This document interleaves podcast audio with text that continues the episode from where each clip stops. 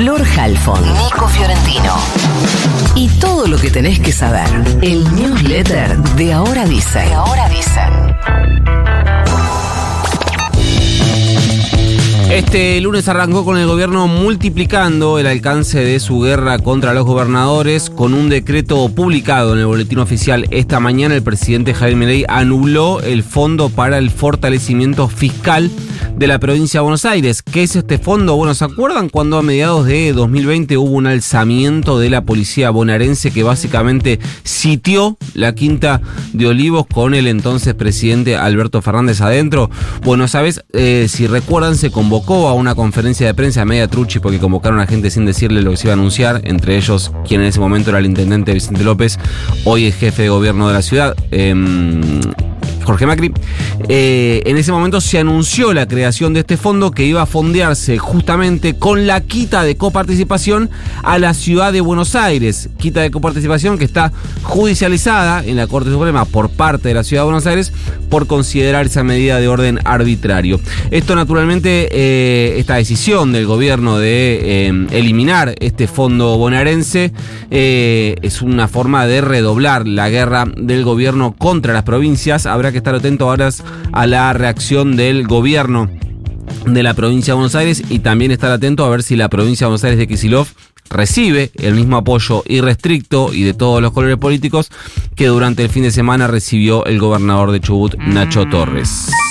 Hablando de Chubut, no se entiende bien cómo la escalada eh, política nos dejó prácticamente discutiendo la disolución nacional, pero la batalla dialéctica nutrida de amenazas, documentos cruzados, tweets, entrevistas y desmentidas entre el gobierno nacional y el gobierno de Chubut fue la nota central del fin de semana. Todo empezó el viernes con la amenaza del gobernador Nacho Torres de cerrar el grifo de entrega de petróleo y gas de Chubut al resto de la nación si el Ministerio de Economía no daba marcha atrás con la retención de 13.500 millones de pesos, más o menos un tercio de la guita que esperaban por coparticipación que le habían ejecutado de sus recursos coparticipables. Justamente lo que disparó esta amenaza de Nacho Torres, una reacción muy pero muy violenta por parte de Javier Milei y del gobierno de Javier Milei y de las personas que eh, representan y bancan el gobierno de Javier Milei, sobre todo en redes sociales.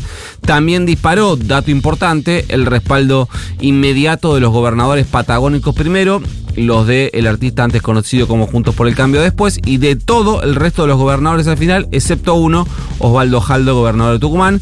Un fin de semana completo de amenazas, chicanas, mensajes de WhatsApp que se cuentan, pero por ahora sin eh, ningún tipo de reversión del caso. Y además con otras 10 provincias en vilo, porque em, quedaron atentas a lo que puede hacer Milei con sus propias deudas con la nación. Recordemos que lo que le retuvo Milei a Torres corresponde al Fondo Fiduciario para el Desarrollo Provincial, el al que también le deben otras 10 provincias, aunque casi todos, eh, en realidad casi todas, muchísimo menos de lo que debía Chubut, que se había endeudado muy groseramente después de la paupérrima, probablemente una de las peores gestiones provinciales que haya eh, tenido la Argentina desde la vuelta a la democracia, que fue la gestión del gobernador, del ex gobernador ahora peronista y masista Mariano Arcioni en Chubut.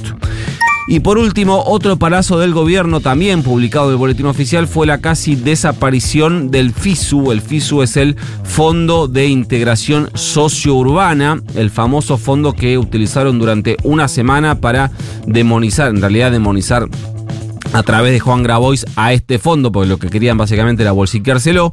Eh, ¿Cuál es la razón? Bueno, durante el gobierno de Alberto Fernández estuvo al frente de ese fondo una dirigente de su organización, el MT, con otro decreto básicamente lo extinguieron. ¿Qué es lo que hicieron? Bueno, lo que hicieron fue modificar la forma en la que se distribuye el impuesto país. Hoy es el tercer impuesto más importante de la Argentina gracias a la devaluación y gracias a que Milei, que iba a bajar impuestos, lo pasó del 7,5 al 17,5. Recuerden que es el impuesto que se paga cuando compran dólares, cuando se hacen compras en dólares con tarjeta de crédito, cuando se importan bienes o servicios en dólares. Ese impuesto, ese impuesto en su formación original iba un 70% a servicios sociales, básicamente un 42 ANSES y un 28 el PAMI, y el otro 30% se distribuía.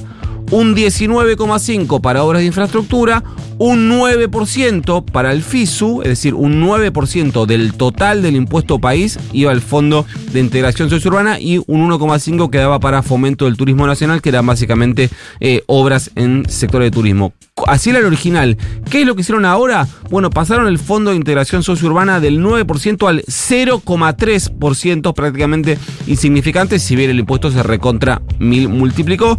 El fondo se usa principalmente para la urbanización eh, de barrios y Milei lo puso en la mira con un trabajo mediático y de redes avalado por el sistema mediático que respalda el presidente, sistema que o perversamente elige no chequear un dato antes de publicar lo que publica, o tal vez se trate de medios y periodistas incapaces de reconocer un dato cuando el pescado que le venden tiene un olor que les gusta, que es olor a podrido, porque no hay ninguna razón, no hay un solo dato que cuestione ni la administración ni el resultado de este fondo.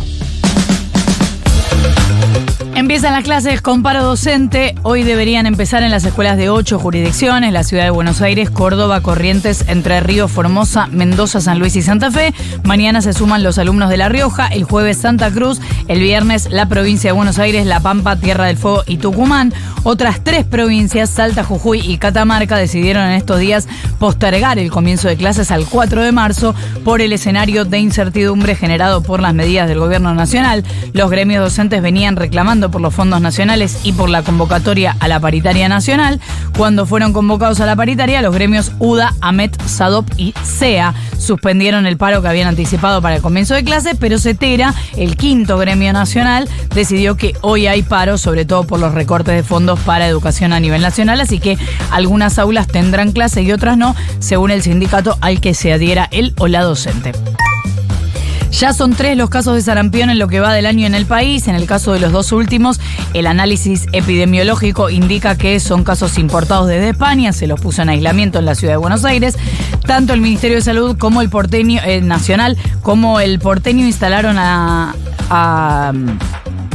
instaron a la comunidad, eso quería decir, a fortalecer la vigilancia de sarampión, verificar, confirmar esquemas de inmunización y hacer la consulta temprana. Esto si hay fiebre, si hay ronchas en la piel. Pero recordemos que es un virus prevenible con dos vacunas en la niñez. De 12 meses a 4 años tienen que acreditar una dosis de la triple viral. Mayores de 5, adolescentes y personas adultas tienen que acreditar al menos dos dosis de vacuna con componente contra sarampión y rubiola. Está aplicada después del año de vida, la doble o triple viral. Y los mayores de 65 no tienen que vacunarse porque están ya per se inmunizados.